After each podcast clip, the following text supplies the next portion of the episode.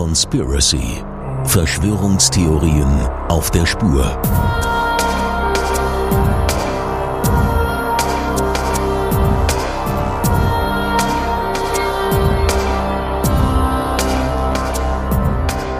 Niemals zuvor in der Geschichte der Menschheit waren wir so gut informiert wie in der globalisierten Welt von heute.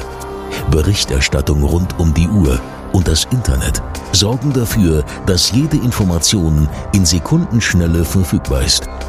Doch wie wahr ist das alles? Ist wirklich alles so, wie es den Anschein hat? Und wie Politiker, Wissenschaftler und Journalisten es uns täglich versichern? Oder gibt es eine Wahrheit hinter der Wahrheit? Eine Wahrheit, die man um jeden Preis vor uns verbergen möchte. Heute The New World Order. 1989. Die Berliner Mauer fällt. Für Millionen Menschen auf der ganzen Welt wird ein Traum wahr. Doch das ist nur der Anfang.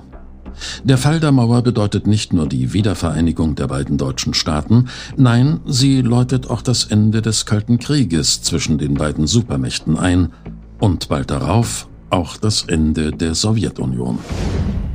Es ist der Beginn eines neuen Zeitalters. Der amerikanische Politologe Francis Fukuyama prägt bald gar den vielbeachteten Begriff vom Ende der Geschichte in einer Welt, in der sich Demokratie und Marktwirtschaft durchgesetzt haben und in der globale Gegensätze nicht länger existieren. 1991 hält US-Präsident George Bush Senior eine Rede, in der eine bestimmte Passage aufhorchen lässt. When we are successful, and we will be, we have a real chance at this new world order, an order in which a credible United Nations wenn wir erfolgreich sind, und das werden wir sein, haben wir eine echte Chance mit dieser neuen Weltordnung. Eine Ordnung, in der die Vereinten Nationen glaubwürdig ihre Rolle als Friedensbewahrer nutzen können, um die vielversprechende Vision ihrer Gründer zu erfüllen. Das klingt zunächst ganz nach Fukuyamas optimistischer Zukunftsvision von einer friedlich vereinten Welt. Doch bald kommen Zweifel auf. Meint der Präsident mit der neuen Weltordnung möglicherweise etwas ganz anderes? Vielleicht sogar das genaue Gegenteil von dem, was er öffentlich sagt? Das behaupten in Amerika zumindest große Teile der Evangelikalen und der extremen Rechten. Für sie steht fest, die US-Regierung plant, eine Diktatur einzuführen und die Weltherrschaft an sich zu reißen. Wirkliche Beweise dafür haben sie nicht, aber es gibt Indizien.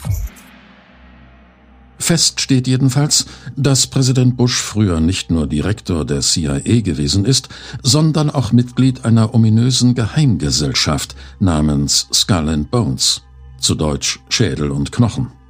Dahinter verbirgt sich eine 1832 gegründete Studentenverbindung der renommierten Yale-Universität, von der es heißt, sie habe die CIA mehr als jede andere Universität beeinflusst so dass manche gar witzeln, die CIA sei nicht zu unterscheiden von einem Klassentreffen ehemaliger Yale-Studenten.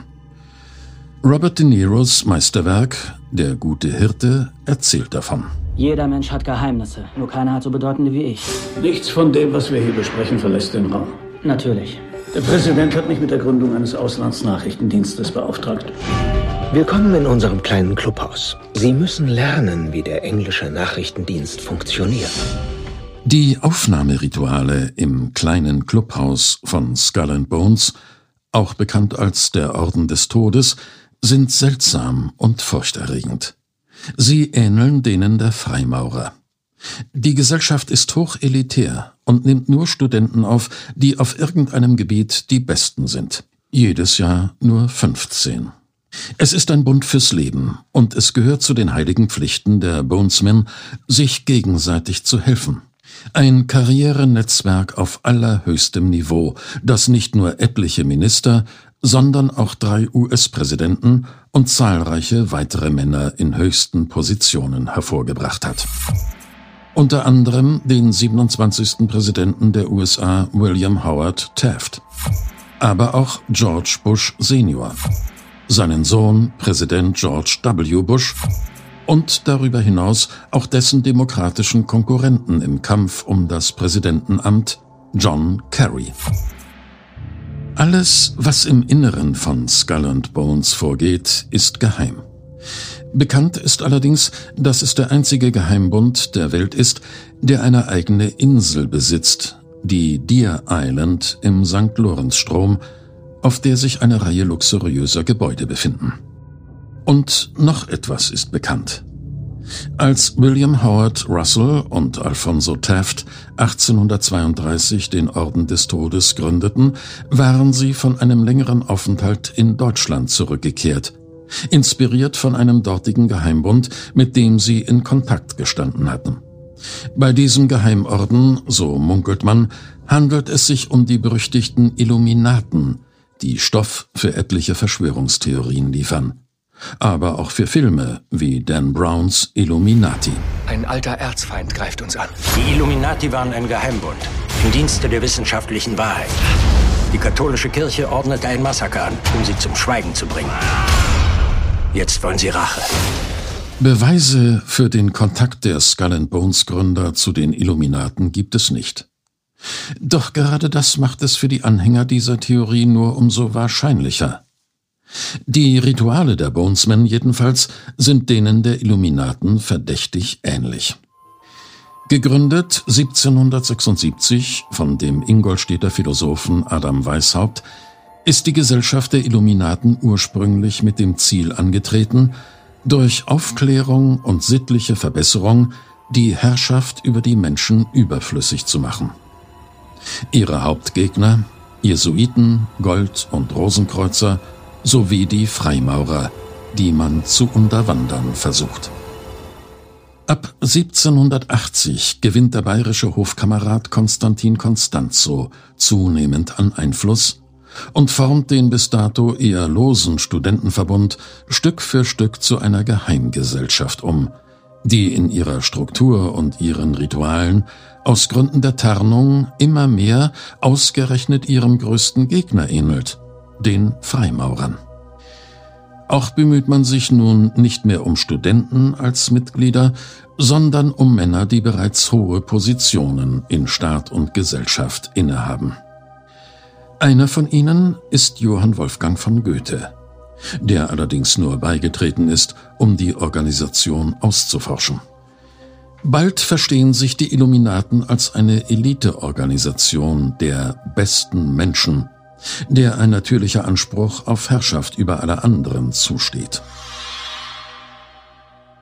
Mehr und mehr gewinnt der Orden an politischem Einfluss. Doch genau das ist Mächtigen im Lande ein Dorn im Auge. Es folgen eine Reihe von immer schärferen Verboten, und im Jahre 1787 steht schon auf das Werben von Mitgliedern die Todesstrafe. Nach einer zehnjährigen Blütezeit sind die Illuminaten an ihrem eigenen Erfolg gescheitert und von noch mächtigeren Kräften zerschlagen worden. Das hindert jedoch andere nicht, den Illuminaten ungeheuren Einfluss zuzuschreiben, während ihres Bestehens und darüber hinaus.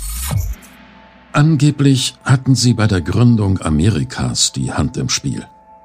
Als Beweis für diese Behauptung werden die amerikanischen Geldscheine präsentiert. Auf jedem einzelnen befindet sich eine Pyramide, über dem ein allsehendes Auge schwebt. Das Dumme ist nur, dies ist ein Symbol der Freimaurer, der Erzfeinde der Illuminaten, deren einziges Zeichen das Symbol die Eule der Minerva ist. Auch die französische Revolution sollen sie ausgelöst haben. Aber auch hier ist das Gegenteil wahr. Fast alle Anführer der Revolution waren Freimaurer. Ja, selbst den Zweiten Weltkrieg sollen sie angezettelt haben und vieles, vieles mehr. Vor allem aber streben sie natürlich nach der Weltherrschaft. Doch nichts davon ist wahr. Es war ausgerechnet die extreme Geheimniskrämerei, die zur größten Schwäche der Illuminaten wurde, da sie es Gegnern und Anhängern ermöglichte, praktisch alles in diese Vereinigung hinein zu interpretieren und Behauptungen aufzustellen, die sich zwar nicht beweisen, aber auch nur sehr schwer widerlegen ließen. Unterhaltungsautoren wie Dan Brown, aber auch Umberto Eco und Robert Anton Wilson taten mit ihren frei erfundenen Romanen ein Übriges, um die Illuminaten zu dämonisieren. Doch zurück zu Skull and Bones.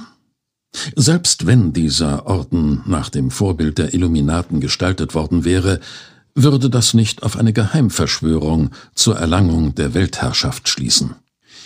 Aber nicht einmal diesen Kontakt hat es je gegeben. Das ist inzwischen von Historikern belegt worden.